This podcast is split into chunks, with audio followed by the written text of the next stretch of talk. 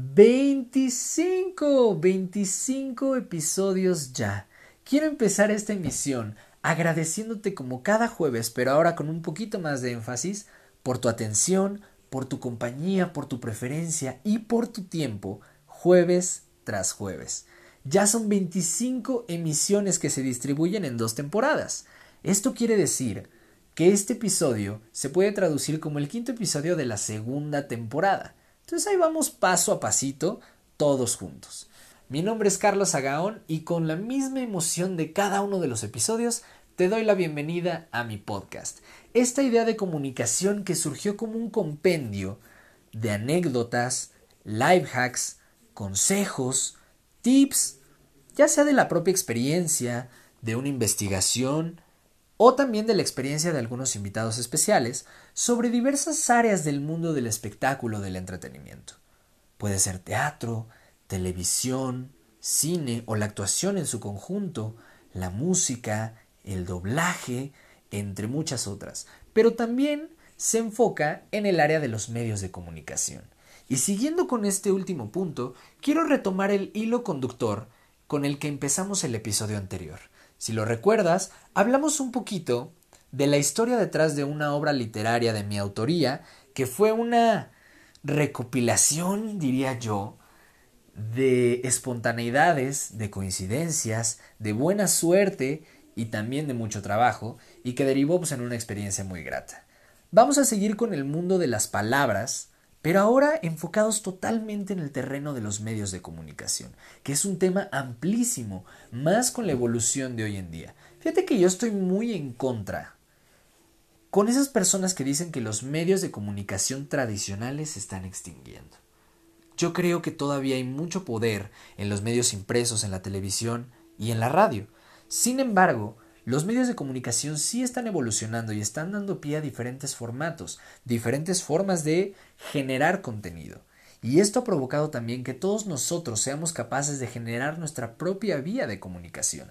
Y es un tema que podríamos dedicar horas para analizar y traer a grandes expertos. Fíjate que hay varios que estudian la comunicación, varios estudiosos, que utilizan ahora el término prosumer, y esto quiere decir que ahora nos volvemos productores y consumidores de contenido. Y es que con las redes sociales nosotros podemos establecer nuestra propia vía, crear nuestro propio nicho o lo que se le llamaría nuestra propia audiencia y ofrecer algo diferente. Por ende, esto está en constante movimiento y ahora también en constante retroalimentación. Surgen nuevos formatos que han acuñado una gran cantidad de seguidores, como lo es el podcast, que dicho sea de paso, o también medios de comunicación enteramente digitales. Y en esto me quiero especificar. Si juntamos la parte escrita con la parte digital, pues nos enfocamos estrictamente en el periodismo digital. Ahora bien, partiendo bajo el entendido de que hay varios géneros periodísticos, podemos clasificar que hay géneros que son estrictamente informativos, como la noticia, por ejemplo, o hay otros que también son opinativos, donde el autor puede expresar un punto de vista. ¿Por qué me es importante resaltar esta diferencia que es sustancial? Porque ahora con las redes sociales, bueno, ustedes lo han visto, nos ha dado por opinar de todo, y de repente de la noche a la mañana nos volvemos expertos en X tema o Y tema que está en la tendencia y todos nos sentimos con la libertad de opinar. Y si bien esto tiene algunas ventajas, también tiene sus desventajas. Entorpece un proceso de información o de entendimiento del proceso, porque cada quien está dando su punto de vista y diríamos banalmente cacareando, y entonces se dispersa o nos sobrecargamos de información también. Este episodio va dedicado a todos aquellos que les interesa estudiar o trabajar en los medios de comunicación y establecerse en el ámbito de los géneros opinativos del periodismo digital. Particularmente podríamos mencionar la columna como un ejemplo. Y quiero enfocarme en este género para ejemplificar los géneros opinativos y darte algunos tips partiendo también o empezando en la experiencia propia. Para quienes no lo saben, desde hace un par de años yo tengo una columna política en un medio digital en donde hablamos de varios temas de índole político. Si bien no me voy a meter al 100% en el género político, te voy a contar un poquito el trasfondo de esa experiencia y voy a finalizar dándote algunos consejos por si te interesa adentrarte en el mundo del periodismo digital, meterte y expresar tu opinión a través de palabras y cómo verdaderamente penetrar con una opinión en un mundo donde todo mundo opina, todo se critica, todo se cuestiona y aún así uno como periodista busca resaltar por tener un punto de vista. Yo admiro mucho a todas las personas que se dedican tanto a los medios del entretenimiento como a los medios de comunicación, porque considero que son personas que tienen algo que decir, y esa es una de las cualidades que a título personal más admiro de la gente. Creo que todos hablamos y todos compartimos vivencias y experiencias, pero qué bonito es encontrar a alguien que tiene algo que decir. Ese es gran parte del contenido de este podcast. Me gusta darle espacio a grandes mentes, a grandes expertos, cantantes, actores o whatever, gente que tiene algo que decir y que busca siempre diferentes espacios para poderlo transmitir o diferentes formatos también. A veces es eh, la, la, comunicación oral, a veces es la comunicación escrita, a veces es el canto o una manifestación artística. Pero el tener algo que decir, ah, qué exquisito. Y qué delicioso, porque el ser humano comunica por naturaleza, y no nada más por la voz. Si bien ya saben que yo soy un ávido defensor del mundo de la voz y se ha visto en los episodios anteriores, hay muchísimas más maneras de hacerlo. Pero bueno, dejemos de dar preámbulo y vámonos a lo que nos truje Chencha con el tema de hoy.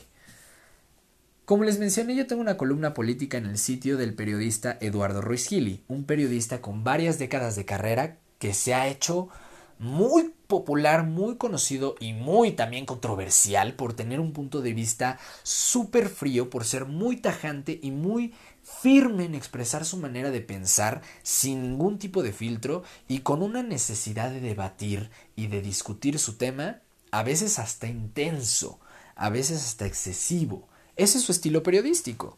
Yo la verdad es que lo admiro, lo reconozco y lo veo como una de las grandes figuras del periodismo y también de, del ámbito de los opinadores, ¿verdad? Y para mí es un gran privilegio poder escribir en su portal. Él ahorita tiene un programa de televisión y radio que ha sostenido durante muchos años en una de las cadenas de información más importantes de este país. Y pues bueno, se ha hecho famoso justo por eso, por tener un estilo propio y una manera de decir. Desde hace un par de años, Eduardo Ruiz Gili tiene un sitio de internet donde publica su columna diaria, colabora también en algunos medios, pero tiene su propio espacio y su propio canal de comunicación.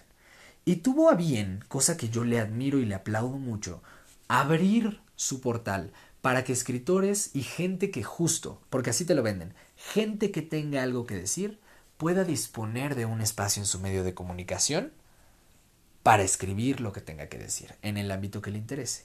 Ahora, suena muy fácil decirlo así, pero la verdad es que es un proceso de selección complicado que sigue varios pasos y vaya, no considero que sea algo sencillo de entrar. Ahí es donde tú tienes que demostrar que tienes las herramientas para comunicar y sobre todo un mensaje claro que quieras transmitir. Estaba yo en 18 años tenía, hasta 17, estaba yo en los últimos años de preparatoria, no sé si en quinto o sexto de preparatoria para los que somos mexicanos. Y me acuerdo que me latía mucho esta onda del periodismo, me gusta la información política, creo que no es ningún secreto, y me gusta escribir. Ya había pasado esto del episodio anterior, de la senda Illuminati y este tipo de cosas, todo lo literario se había quedado allá.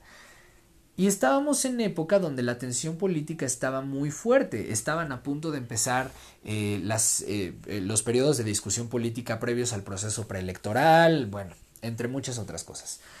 No las presidenciales, eso fue ya mucho después, pero hay muchas elecciones que no son presidenciales. Y total, un día me acuerdo que estaba con mi madre, creo que me estaba recogiendo de la escuela, cuando escuchamos un anuncio en la radio en el que invitaban, justo de parte del medio de comunicación, era el espacio de Eduardo Ruiz en radio, y en uno de los cortes, o de las cortinillas, anuncian pues, que están buscando colaboradores para el sitio del periodista, de Eduardo y que buscaban gente que tuviera una manera de escribir muy puntual, que tuviera un tema en específico y que mandaran su convocatoria a través de plataformas digitales. La verdad es que yo ni siquiera lo tomé como una posibilidad. Sí me gustaba mucho escribir y había yo hecho ejercicios de tener blogs eh, donde pudiera escribir mis notas, o a veces incluso lo hacía en redes sociales, en Facebook sobre todo, que nos permite poner un montón de texto. Entonces ahí escribía yo mis puntos de vista y los fundamentaba, investigaba, hacía mi research, vaya, todo el pre. y conozco un poco de la estructura de los géneros periodísticos, pero no se me había ocurrido colaborar y menos con una figura tan eh, sobresaliente del mundo periodístico en México y en habla hispana en general.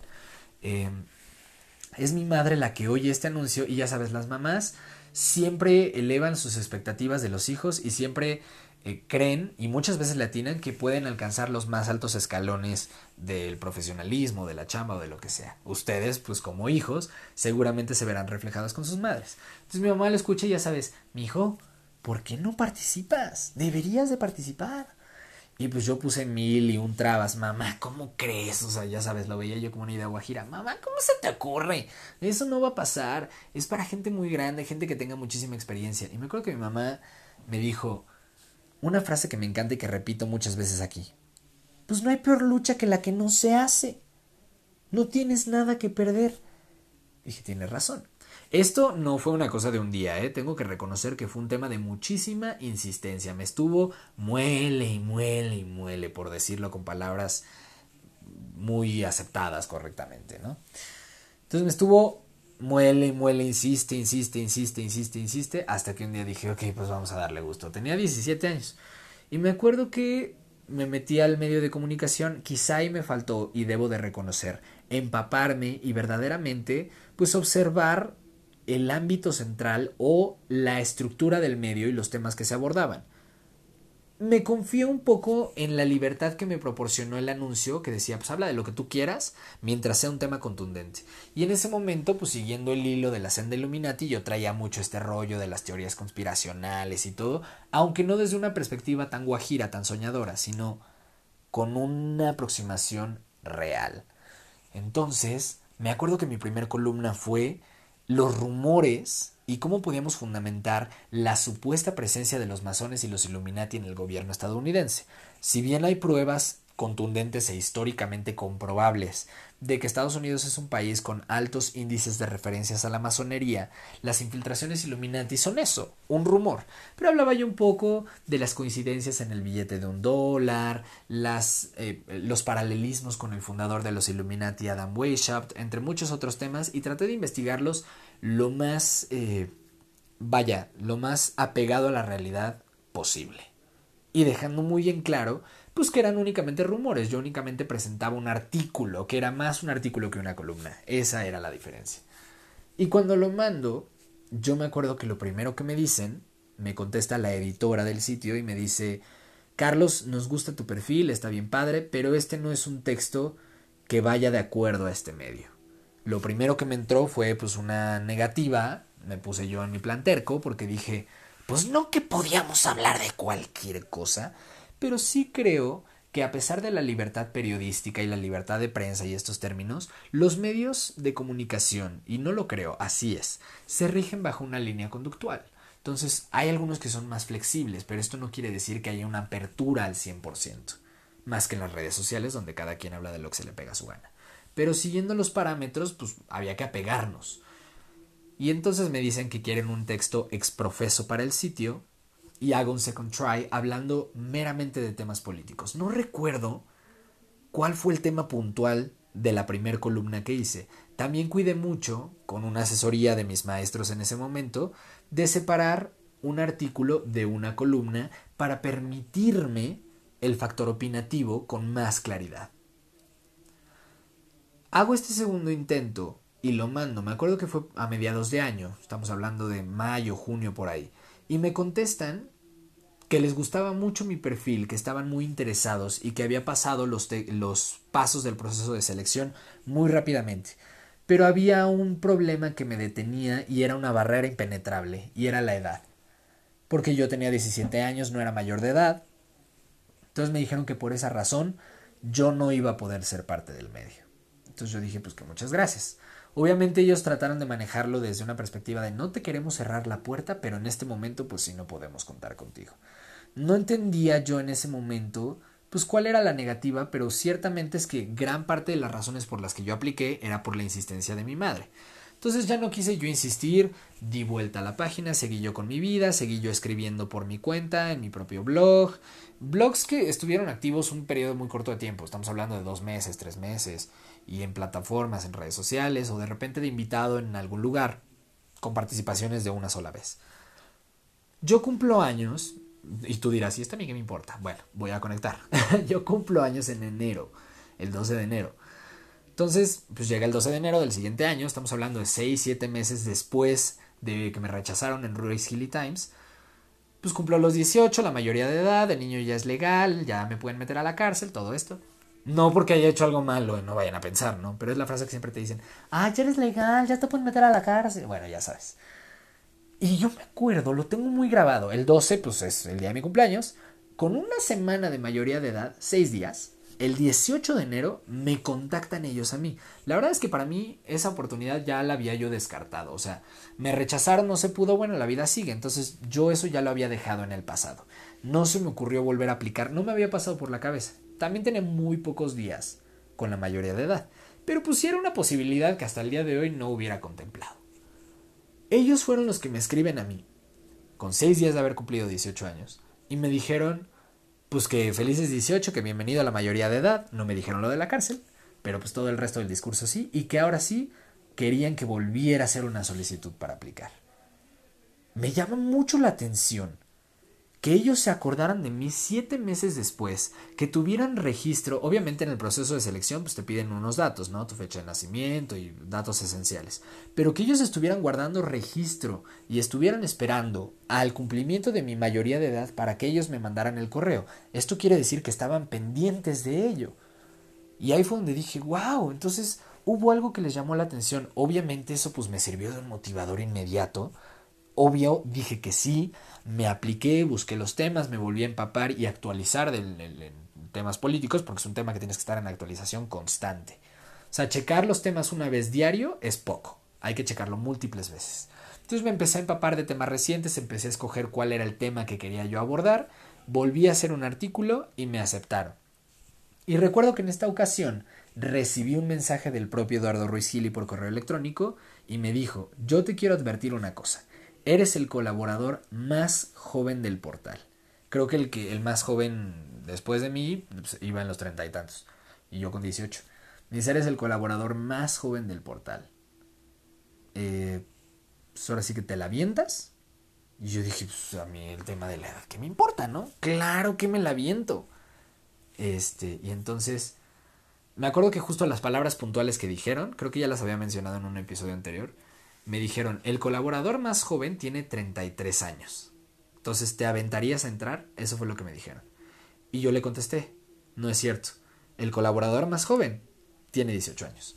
Y así fue como dije que sí quería entrar. Me incorporé, entonces ya sabes, me mandan la, el manual de estilo del medio, me dan los parámetros de extensión, de tipografía, de fechas para mandar los artículos, tenías que definir una periodicidad de la columna, no te exigen una en específico, de hecho si quieres no tener periodicidad puedes hacerlo, que es un poquito lo que estoy haciendo en la actualidad. Em, pero pues lo preferible es que elijas una periodicidad y te asignen un día para publicar. Entonces, siguiendo todas las reglas del manual de estilo y tomando en cuenta mis estudios, las tareas, el trabajo por otros lados, decidí tener una columna mensual. Al principio publicaba solamente una vez por mes que al poco tiempo se me hizo ay, como que te entra el hambre de querer hacer más cosas y entonces dije voy a publicar un poco más seguido y cambié la columna a quincenal. Y pues me iba bien, de repente sí había quincenas que decía yo como estoy ahogado de cosas, pero pues me dieron muchas ganas de cumplir y era más el deseo de seguir publicando. La primera vez que yo vi uno de mis artículos publicados en ese medio fue una felicidad indescriptible. Al poco tiempo, Eduardo Ruiz Gili decide emprender un nuevo reto y esto, esto ya fue como un año después de, de que yo entrara al medio per se. Y decide lanzar una revista, una revista tanto impresa como digital. La revista tenía el mismo nombre, Silly Times. Si tú accedías al portal de internet, accedías pues, literalmente a todos los artículos del sitio, pero también podías acceder al PDF de la revista mensual. E invitaba Eduardo a algunos de sus colaboradores al azar, o no sé cuál era su proceso para escogerlos, pero invitaba a varios y pues colaboraban con un texto exprofeso para la revista. Y pues pasaron muchas ediciones, yo leía la revista porque pues me gustaba aprender de todos ellos. En ese medio hay grandes columnistas. Entonces yo aprendía de todos ellos, algunos con una afinidad política establecida, miembros incluso de partidos políticos y otros completamente eh, imparciales. Entonces pues trataba de aprender de ellos, de cultivarme, de tomar algunos tips, me entrevisté con algunos de ellos para que me dieran consejos, para que me dieran recomendaciones sobre cómo nutrir mi columna, pues yo no quería que se viera una diferencia tan estrepitosa, que de todos modos se iba a ver, pero yo no quería que se viera una inexperiencia de mi parte por el tema de la edad. Yo quería tratar de ser lo más profesional posible para estar pues de menos a la altura o poder no faltarles el respeto al resto de los columnistas, que son, tienen años de trayectoria y años de experiencia, muchos de ellos tienen libros publicados o una extensa trayectoria en el ámbito del periodismo, y yo estar publicando en el mismo medio que ellos sin ser nadie. Entonces sí me cultivé, traté de informarme y todo, y leía yo la revista hasta que después, creo que fueron nueve ediciones de la revista después, Eduardo me manda una solicitud a mí para que colabore en la revista. Al día de hoy ya la revista ya no se publica, pero pues participé cinco veces en la revista y pues tenía mi columna en este medio. Desde los 18 a los 22 años, entonces ya cumplimos cuatro años con esa columna. Debo decir que tristemente no han sido continuos, puesto que de repente me han entrado lapsos súper cargados en temas académicos y he tenido que dejarla por un tiempo y mi perfil pues se mantiene activo y eventualmente yo regreso. Entonces ha habido dos procesos de break o de ausencia donde también trato yo de tomar cursos, de aprender, de seguirlos leyendo, eso no lo dejo de hacer en ningún momento, para aprender y pues que mi siguiente regreso o mis siguientes columnas tengan un poquito más de carnita o estén mejores. Uno va aprendiendo con base en la experiencia, pero si también podemos tomar elementos de los demás y aprender de ellos, pues qué mejor. Y eso traté de hacer mucho. Ya con el tiempo hubo la oportunidad de conocer a Eduardo en persona y trabajar con él un poquito más de cerca en otros proyectos que no competen al tema de este podcast, pero eso es a grandes rasgos lo que sucede. La columna estamos hablando que la tuve a partir de 2016, estamos a 2020, hoy tengo 22 años, sigo siendo el colaborador más joven de ese portal, eh, no sé ahora quién sea el, el que va después de mí, sé que aún hay mucho por aprender, pero bueno, es una primera empapada con los medios de comunicación, con revistas, y pues es algo que me llena mucho de alegría, no tanto por el medio per se o por el hecho de la edad y tener una columna, nada de esa parafernalia, sino por el hecho de ya poder tener un espacio en el cual decir lo que yo quiero decir. Ahora, no es algo sencillo, nos enfrentamos a una época difícil, más aún con el feedback y la retroalimentación de la cual voy a hablar más adelante, y creo que una columna es un espacio súper útil para que a todos nosotros que nos gusta escribir y plasmar nuestras ideas en palabras, ya sea de política o de cualquier otra cosa, podamos expresarnos clara y contundentemente. Entonces, si tú eres una persona que le interesa el mundo del periodismo y le interesa incursionar en los géneros opinativos, te voy a dar 10 consejos. Digamos que estos 20 minutos que llevamos de podcast sirvieron de un preámbulo para yo poderte presentar estos consejos y que tú no digas así. ¿Y por qué me dices? O sea, ¿quién eres tú para decirme estos consejos? Con lo poquito de experiencia que tengo, tratar de darte pues un empujoncito o a lo mejor un acercamiento y si hay algún consejo que te sirva, adelante. Planeo traer, si a ustedes les interesa, a diferentes expertos de los medios de comunicación que nos hablen de los medios 100% informativos en los cuales nosotros no podemos poner ni nuestro estilo ni mucho menos nuestra opinión y también hablar de los otros medios, cómo es dar información en televisión, en radio, cómo es opinar en estos medios. Yo me estoy enfocando hoy puntual y específicamente en los medios escritos, que es lo único en lo que yo me atrevería a aconsejar porque es en lo único en lo que yo he incursionado y llevo un ratito haciéndolo. Lo demás ha sido apariciones esporádicas hablando en el terreno informativo. Entonces te voy a dar 10 consejos desde mi punto de vista, tratando de fundamentártelos lo más claro posible, abriendo siempre el espacio a preguntas que puedes hacerme en mis redes sociales, las cuales voy a mencionar al final de este episodio. Y tratando de hacer el paralelismo o la asociación con la experiencia que he adquirido en estos años en Ruiz Hilly Times y en otros medios en los que he colaborado por un periodo menor de tiempo. Puedes checar, por ejemplo, también mi época de columnista en DL Poder otro medio independiente donde el periodismo es un poco más abierto y un poquito más informal que en Ruiz Hilly Times y también estuve colaborando con ellos durante un tiempo. No lo hago hasta ahorita porque ya las ocupaciones de, de, trabajo y de escuela no me permitían colaborar en varios lados y me quedé con el que consideraba era la mejor plataforma para mí en ese momento. Tuve también yo mi propio espacio, Política entre Jóvenes, fue un blog y una página web ya mucho más en serio que evolucionó y escaló a ser hasta el día de hoy mi proyecto de titulación universitaria. Entonces ha habido varios lugares donde yo he puesto mis artículos y los puedes encontrar si lo buscas en, en Google. Pero bueno, pues principalmente era contarte la experiencia en Royce Hilly Times y fundamentarme en eso para poderte presentar estos 10 consejos y que pues no lo vieras como algo improvisado. Lo primero que yo te sugiero, si a ti te interesa escribir tu opinión para un medio de comunicación, lo primero es que busques un común diferenciador. Hay muchísimos columnistas en este país y tienes que tener una diferencia como persona, como periodista o como columnista, pero también tu texto tiene que tener una diferencia sustancial. La gente opina, ¿ok? Y la estructura de redacción periodística pues sigue ciertos moldes o ciertos patrones. Entonces, cuando tú publiques una columna, hazte esta pregunta, y es un poco para el bienestar de tu público, sí, pero también es por un bienestar personal. Pregúntate a ti mismo ¿Qué estoy ofreciendo yo que no me ofrezcan los demás? En mi caso, por ejemplo, yo soy un escuincle, tengo 22 años, me estoy enfrentando a gente que tiene años de experiencia, que ha leído mucho más, que ha, ha, vivido empíricamente muchos más procesos políticos, muchos más procesos electorales, que han incluso participado a lo mejor en ellos como funcionarios, eh, funcionarios públicos y ahora están en la parte de los medios, que también han sido testigos de esta transición del tradicionalismo en los medios de comunicación a la etapa digital, vaya, que tienen muchísimo más escuela que yo. Entonces, yo la encrucijada en la que me topé es ¿qué puedo ofrecer yo que no ofrezcan ellos? Obviamente me apegué un poco al sentir de la juventud, política entre jóvenes, de hecho, a grosso modo te platico, es una iniciativa que pretende brindar información política enfocada 100% a los jóvenes. Y el objetivo primario es combatir, a largo plazo obviamente, combatir la desinformación y el desinterés de los jóvenes o del sector juvenil en temas políticos porque son temas que nos competen y nos van a competir siempre, pero cada vez se les presta menos atención y me parece algo preocupante. Entonces me apegué un poco al sentir juvenil, a la forma de escritura juvenil y a lo mejor a un sentido del humor prudente pero sarcástico, sin llegar a caer en temas vulgares, banales o abusar de eso para quitarle formalidad a mi columna.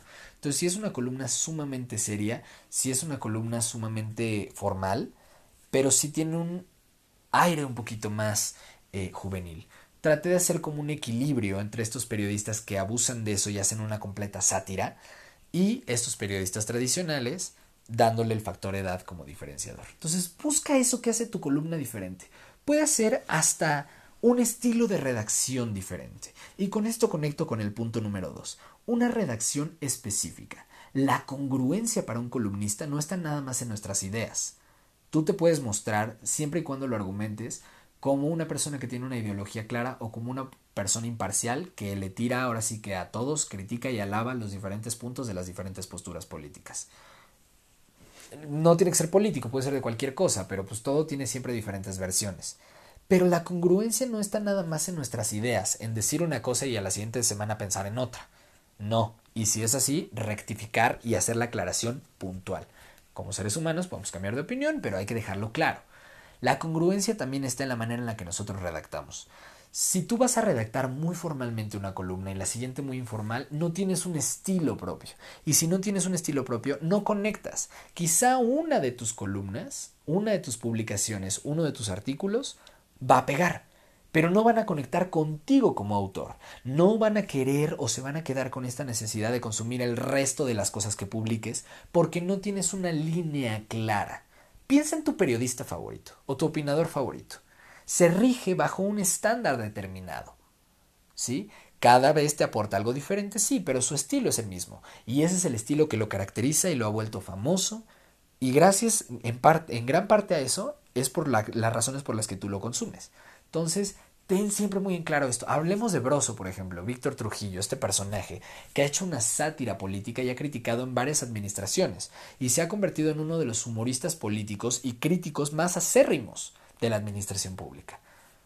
Pero su estilo es claro. Habrá quienes les guste, habrá quienes no, pero genera un engagement, genera un hilo conductor. Si a ti te gusta, ves una de sus publicaciones y te interesa seguirlo, o ver su programa, o ver sus anteriores publicaciones, no lo sé, pero hay que tener una congruencia no solo en las ideas, sino también en el estilo. Pueden evolucionar, sí, pero no pueden distar completamente. Al menos no sin una eh, especificación puntual. El número tres creo que está de sobra decirlo, objetividad. El ser objetivos y el ser parciales o imparciales son dos cosas diferentes. El ser parcial o imparcial quiere decir que si yo estoy cargado hacia una ideología o no. Si yo soy imparcial, veo los puntos de ambas partes, compagino, hablo de lo bueno, hablo de lo malo y a lo mejor saco una conclusión que no favorece a nadie por afinidad, sino por un análisis. La parcialidad puede decir yo a lo mejor soy un comentarista de izquierda, entonces yo voy a hablar de puntos que competen a la izquierda o voy a hacer columnas que critiquen a la derecha política. Y se vale mientras estés claro que tú eres una persona o un columnista parcial. Se vale. Yo mismo te mencionaba en Ruiz Hilly Times que hay varios de los columnistas que pertenecen a partidos políticos y lo dicen con toda la apertura y la sinceridad del mundo. Hablan de los temas que a ellos les competen. Es parte del sesgo y del sesgo no en un sentido peyorativo, sino de la delimitación de su mercado o de su target, que es muy válido. La objetividad, en diferencia a la parcialidad o imparcialidad, es darle a cada quien lo que se merece, ¿ok? El no emitir un juicio de valor sin estar fundamentado, ¿ok? Conecto con el punto número 4. Hay que tener un research, un trasfondo. Si yo voy a emitir una crítica o voy a hablar de un tema, hay que hacer una investigación. Y para mí la investigación se fundamenta en tres aspectos esenciales. Si tú quieres hablar de un hecho, hay que buscar el pasado, los orígenes, los antecedentes del hecho del que vas a hablar y plasmarlos brevemente. Puedes plasmarlos en escrito o simplemente dar una idea general para que la gente entienda el panorama, porque los hechos no surgen de generación espontánea, traen una planeación, traen un antecedente, traen un background, como se diría. Entonces, es hacer una mira al pasado. Hay una frase que usan los historiadores que dicen que la historia sirve para este, conocer tu pasado, para comprender tu presente y analizar tu futuro. Y tiene mucha razón. Hay que conocer de dónde venimos para saber qué es lo que estamos haciendo y con más razón hacia dónde vamos. A la hora de escribir, gran parte del research, por eso se le llama la palabra trasfondo, tras. Hay que ir al fondo, a lo elemental, al origen. Hay que estudiar el presente desde todas las perspectivas o desde el punto al que nos queramos enfocar y después, con ese análisis completo y sustancial, podemos emitir una opinión que siempre tiene que estar basada en argumentos. Y los juicios tienen que criticarse a la acción, no a la persona. Si yo critico a una persona por su forma de ser o por sus características personales, estoy perdiendo el punto anterior, mi objetividad como periodista y también estoy violentando la ética periodística. Tengo que criticar al hecho, al argumento, no a la persona. También es una gran regla del debate y lo hablaremos más adelante en otro de los episodios. Número 5. Siempre hay temas Hablo sobre todo en el ámbito político, pero pasa en todos lados. Siempre hay temas que están, puff, a todo. En los medios tradicionales, en los medios escritos, decían que era la, de ocho. ¿Te acuerdas? La de ocho columnas. Era el tema que abarcaba más carnita, más sazón. El tema del que todo mundo está hablando. Hoy les conocemos con otros términos como tendencias, por ejemplo. Y entonces cuando surge un tema que está en tendencia o está en la boca de todos, pues todo mundo quiere hablar de lo mismo. ¿Te acuerdas que hace rato hablábamos del común diferenciador? ¿Qué ofrezco yo que no ofrecen los demás? También, si es un tema del que todo mundo está hablando, pues hay que considerar ahí dos cosas. Uno, ¿realmente quiero hablar de ese tema? O podemos hablar de otra cosa. Y si no te quieres perder la primicia o la tendencia, está bien, abórdala, pero abórdala desde una perspectiva diferente. Piensa que a lo mejor si es el tema del momento, la gente va a estar leyendo miles de noticias, la gente va a estar leyendo miles de columnas. Y sí, como estás hablando de una tendencia, quizá llegan a la tuya y la leen. Pero ¿qué va a ser lo que distinga la tuya de las demás? Si no se va a quedar como una más. Ah, me estuve empapando. ¿De dónde? Pues de quién sabe, pero ahí estuve leyendo varias cosas. No, tienes que hacer que el tuyo se quede en el pensamiento individual y por consiguiente en el pensamiento colectivo de la gente. Entonces abórdalo desde una perspectiva diferente. Dale otro enfoque, dirían por ahí. Me parece una afirmación muy atinada. Número 6. El cómo criticamos es muy importante. No podemos dejar que los comentarios de crítica sean viscerales, porque si no nos sesgamos. Y hay periodistas que están encaminados, como te decía, a cierta tendencia o a cierta ideología, pero si nos encasillamos o atacamos desde el hígado, ¿realmente quién nos toma en serio? Piensa en ese típico periodista que sabes que trae un pleito casado que casi casi parece personal con algún político. ¿Realmente le crees? ¿Quiénes le van a creer?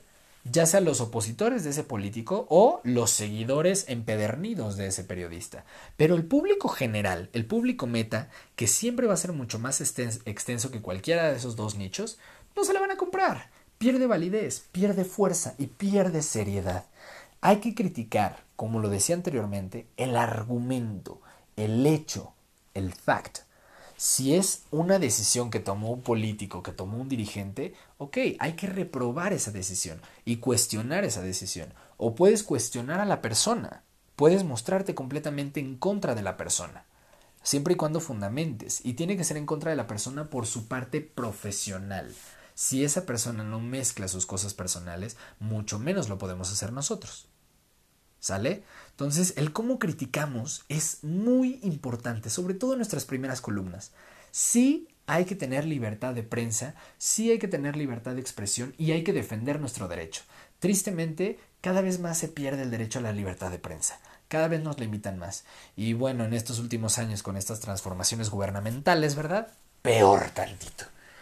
Hay que defender nuestro derecho a expresarnos, no solo como periodistas o como columnistas, como seres humanos comparte y miembros de un sistema democrático, sin lugar a dudas. Pero sí hay que ser cuidadosos con la manera en la que criticamos. La manera puede definir muchísimas cosas. 7. Una buena historia no es buena historia si no tiene un buen final. ¿Te ha pasado que ves una película que está buenísima, que empieza muy bien, que empieza muy fuerte, que te trae picado y tiene un final pésimo? ¿Te termina gustando la película? Seamos honestos. El final es determinante para el éxito de cualquier producto comunicativo o artístico. Una obra de teatro que tenga un final pésimo te quita la emoción, te deja de conmover, no te llega, no lo transmites o no lo recomiendas. Para decir, ah, la historia estuvo bien, pero al final se le cayó. La que empieza siendo como tu novela favorita, si te gusta leer. Se le cae el final, ¿se va a quedar como tu novela favorita? Muy difícilmente. Con las columnas pasa lo mismo. Hay que tener en claro, sobre todo si hablas de política, que estás hablando de temas muy complejos, complejos, polarizadores y a veces hasta cansados, tediosos, porque es, es, es difícil estar leyendo de esos temas. Necesario, pero no es del todo fácil. Y no pasa solamente con la política. Si queremos hablar de cultura, de entretenimiento, habrá temas que sean más mainstream o que tengan un gancho más grande con la gente. Pero aún así, ay, el, estar leyendo la opinión de una persona no es tan fácil, no es una tarea tan fácil que le podamos pedir a los lectores, más en un país que no tiene tanto la costumbre de leer. Entonces, un buen final marca una diferencia. Y ese puede ser también un diferenciador, retomando el punto número uno y también el número cinco del diferenciador y del enfoque. Si nuestro final sigue una constante o somos buenos para cerrar o tenemos un estilo para cerrar todas nuestras columnas, eso le va a dar mucho plus a tu columna y le va a dar mucho plus a tu imagen como comunicador. Sin lugar a dudas, te lo apuesto. Número 8. No hay que hablar de más. Hay que saber delimitar nuestro tema. Se le llama curaduría. Hay que investigar todo lo referente al tema, hablaba de los antecedentes y hay que investigar también los alrededores, los temas subyacentes, los temas adyacentes, los temas que se interpolan, sin lugar a dudas. Pero hay que saber qué es lo que la gente necesita saber y lo que no. No es ocultarles información, sino es saber qué decir. Gran parte de las labores de un buen opinador es su capacidad de análisis y síntesis, y debo confesar, es uno de mis puntos más flacos, porque yo soy chorero, lo pueden ver en este podcast, y también soy chorero para escribir. Pero hay que saber delimitar. Piensa tú en las redes sociales. Tú ves un párrafo inmenso, inmenso, inmenso, sobre todo nosotros que somos chavos. Para quien le quede el saco que esté escuchando este podcast. Abres un texto y ves párrafos y párrafos y párrafos y párrafos y párrafos y párrafos. ¿Lo lees? Las cosas entre más cortas, mejor. Ojo, corto y pobre no es lo mismo. Tiene que estar bien nutrido, tiene que tener carnita, sustancia, materia, fundamento. Pero hay que cuidar. Lo que se tenga que decir, que se diga. Y lo que sobre, a lo mejor puede ser parte del mismo universo, porque son campos semánticos. Pero para el punto que tú quieres abordar, a lo mejor no toda la información es necesaria. Guárdala para futuras columnas, que te sirva a ti para tener un entendimiento total. El periodista o el opinador siempre tiene que tener un panorama muchísimo más extenso que el que deja ver a la audiencia, porque en algún momento tiene que profundizar y también porque tiene que delimitar. Eso es justamente, delimita. Delimita tus contenidos y delimita lo que es y lo que no es importante. 9. Persevera. Es un medio de aguante. Lo decía con la actuación, lo decía con el doblaje. Y pasa lo mismo con los medios de comunicación. Es un medio de aguante. Como todo en la vida, muchas veces te dicen que no y te cierran puertas. Hay que buscar abrirlas. Estás aquí buscando un espacio no solo para tener algo que decir, pero también para que la gente escuche lo que tienes que decir. Y eso se logra perseverando, labrándose una imagen. Cuando criticamos, por eso hay que ser muy cuidadosos. Si nosotros nos encasillamos a un tema, es bien fácil desprestigiarnos. Hay que labrarnos un nombre primero. Y el nombre se labra teniendo un estilo propio, conectando con la gente. ¿Y eso cómo se traduce? Perseverancia. Una palabra que define la labor del columnista político. Y 10. Toma en cuenta un término que adentré hace unos 20 minutos en este episodio. El feedback. La retroalimentación somos prosumers. ¿Esto qué quiere decir? Que así como tú tienes tu derecho a escribir, todo mundo, aunque no se documente, y mucha gente de la que va a opinar, no ha leído tu columna. Todo el mundo va a opinar. Y todos los temas son polarizadores. Hay temas más que otros. Vuelvo a repetir, la política es mucho más polarizadora que muchos otros temas. Pero todo genera opiniones diversas. Es la, multicultural, la multiculturalidad, la diferencia de opiniones y es gran parte de los beneficios de la humanidad. Pero ahora con las redes sociales todo el mundo cree que por tener cuenta tiene derecho a opinar de lo que sea. Y vaya, el derecho lo tienen. El fundamento no. Entonces, entiende que la gente va a opinar, que va a haber gente que te va a tirar hate. Hay que aprender. Y esto funciona como consejo general para cualquier persona que quiera trabajar en medios de comunicación o en medios del entretenimiento. Hay que aprender a ligar con el hate. Estás haciendo una exposición pública. Estás tomando un comentario tuyo, un sentir tuyo y una investigación tuya y compartiéndola con el mundo. Es natural que haya gente que esté en contra. Y hay gente que no se sabe medir y no es prudente. Todo eso lo tienes que evaluar. Va conectado, junto con pegado con la perseverancia. Tener aguante. Hay que decidir qué es lo que tomamos para mejorar, que es la crítica constructiva, y qué es lo que de plano tenemos que desechar porque es puro odio pero existe. Y es bien fácil decir que vamos a lidiar con eso, pero ya que estamos en el mero ruedo, es bien complicado. Sí te tira. A mí me han llegado comentarios que me amenazan de muerte, me han llegado comentarios que tratan de demeritar mi trabajo, me llegan comentarios que atacan simplemente por atacar. Me ha llegado infinidad de comentarios que juzgan mi trabajo por el título, cuando en realidad ni siquiera le dieron clic al enlace. Y eso se nota porque hay gente que opina de tu tema y opina lo mismo que tú. Ahí se nota que no, no, lo leyeron, pero lo usan para tirarte odio. Hay gente que investiga tu familia y que avienta comentarios de tu familia o de tu vida personal. Hay que tener aguante, hay que tener resistencia. Son gajes del oficio. No es para tirarnos al drama, pero sí es para tomar en cuenta que estas cosas pasan y que es un tema con el que tenemos que aprender a vivir y a chambear. Siempre hay que tomar en cuenta la crítica constructiva. ¿Ok? Pero no toda crítica es constructiva. No todo lo que se dice en redes sociales es cierto. No todas las opiniones se tienen que tomar en cuenta. También para eso hay que hacer curaduría muy importante. Pero también el feedback, no quiero hablar solo de la parte negativa, es muy necesaria, porque eso sirve como un, como un intercambio de opiniones, cuando el ejercicio se lleva a cabo de manera óptima. Hay gente que te dice, no estoy de acuerdo contigo, y empiezan una discusión y debaten, y ves un punto de vista que a lo mejor tú no habías analizado. Y entonces el columnista después puede hacer una, una columna, valga la redundancia, de respuesta a su anterior entrada, donde contraponga sus ideas con las de alguien más puede ser el vocero de otra persona. A mí me ha tocado hacer columnas en representación de otra persona y plasmarte el punto de vista de X persona, aunque diste del mío. Y de hecho a lo mejor hago columna 1 donde hablo de mi punto de vista y columna 2 donde hablo de los puntos de vista de la otra persona y los contrapongo. Y trato de fundamentarte con argumentos porque creo que la mía está bien, dejando obviamente y el permiso, que no se los necesito dar, pero dejando la pauta más bien a que cada quien opine y vea si está de acuerdo o no está de acuerdo conmigo. Pero sí tenemos que tomar muy en cuenta. Estamos en un mundo circular, globalizado, donde todo el mundo consume y todo el mundo produce. Algunos con intención, otros accidentalmente. Pero sucede. Así es la vida. Es intercambio. Es dar y recibir. Tómalo en cuenta. Y eso te va a servir para mejorar como columnista, como ser humano y como profesional de los medios de comunicación. Y listo, tendidos como bandidos nos fuimos con estos 10 consejos. Traté de profundizar, de ponerte algunos ejemplos y de darte la explicación de cada uno de los temas. Espero que te haya gustado. Platícame si te gusta y quieres que sigamos hablando del terreno de los medios de comunicación, compartiéndote tips, consejos. En esta ocasión lo quise hacer desde mi propia experiencia y desde mi propio conocimiento, pero habrá temas en los que a lo mejor yo no esté tan inmerso como para atreverme a platicar contigo y traeré a diferentes expertos, gente de los medios de comunicación, cuyas ideas también, ojo, se pueden contraponer a las mías. E incluso tú estás en todo tu derecho de distar de estos consejos que yo te di. Pero si te sirven, soy el más feliz. Soy el más feliz con que te hayas tomado el tiempo de escucharme como siempre. Ya sabes que puedes encontrarme, hacerme cualquier pregunta, duda, aclaración o sugerencia de tema en mis diferentes redes sociales. Ahí estoy súper pendiente. En Instagram estamos como arroba Carlos Ruiz. En Twitter estamos como arroba Carlos. Ya tenemos fanpage de Facebook. Por favor, vayan y síganla. Porque ahí voy a estar poniendo fragmentos de mis entrevistas y compartiendo todo lo que hago. Y bueno, haciendo muchas cosas divertidas. Carlos Agaón Ruiz es mi fanpage de Facebook. ¿Y qué otra cosa tengo que promocionar? Soy malísimo para recordar que tengo que promocionar. Ah, YouTube. Suscríbete a mi canal de YouTube para que veas las diferentes entrevistas. Justo ahorita tuvimos una ronda de entrevistas con luchadores, estuvo súper divertida.